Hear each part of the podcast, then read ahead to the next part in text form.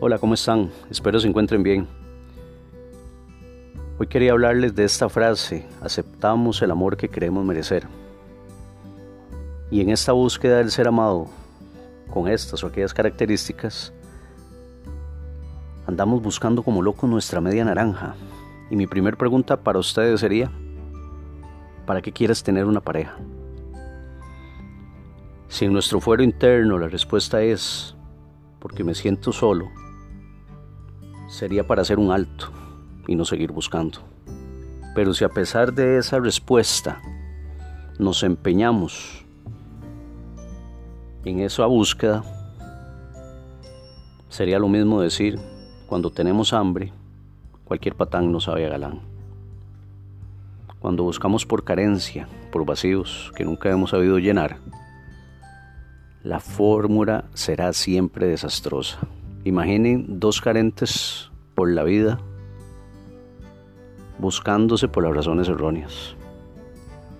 Normalmente no sanamos heridas de relaciones pasadas y cargamos con situaciones no resueltas. Y peor aún, le cobramos a esas nuevas parejas nuestro pasado no resuelto. No sé si les ha pasado que, que le hablan a una persona y se conectan con ese pasado. Por ahí va el asunto. Aceptar el amor que creemos merecer también viene muy relacionado con temas de amor propio y un miedo que tenemos todos los seres humanos y en especial los hombres a estar solos. Cuando yo no sé lo que yo valgo, muy probablemente me venderé muy barato. Del gran banquete de la vida caerán de la mesa migajas y nos conformaremos solo con eso, con migajas. Considero también que desde pequeños para la mujer es más fácil esa conexión con ellas mismas, para el hombre no, por un tema de machismo. Al hombre se le, se le, se le corta ese vínculo, esa conexión con nuestros sentimientos. A la mujer más bien se le promueve esa conexión y las mujeres también tienen, tienen algo especial que no tenemos los hombres. La mujer en su etapa de embarazo ya empiezan a tener conexión con otra persona dentro de sus mismos cuerpos. Entonces para ellas es más fácil esa conexión con sus sentimientos y emociones. Para el hombre es más difícil porque el hombre es más racional.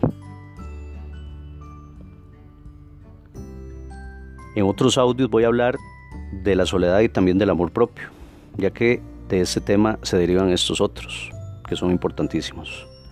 Para ir cerrando, preguntas trascendentales que todos nos debemos de hacer. Número uno, como lo dije al principio, ¿para qué quieres tener una pareja? Número dos, me siento solo. No sería el momento de estar con alguien. Número tres, ¿ya pasaste un tiempo contigo mismo?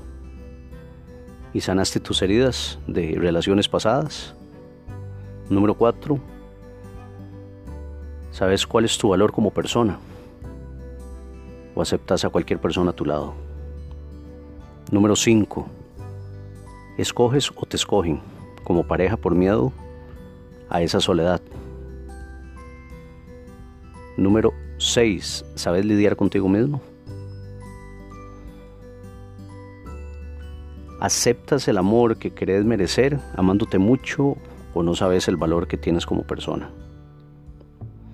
Reconozcamos que todo empieza y termina en nosotros, que no puedes dar algo, en este caso amor, si nunca te lo has dado para ti mismo. Que pase un excelente día. Nos seguimos escuchando.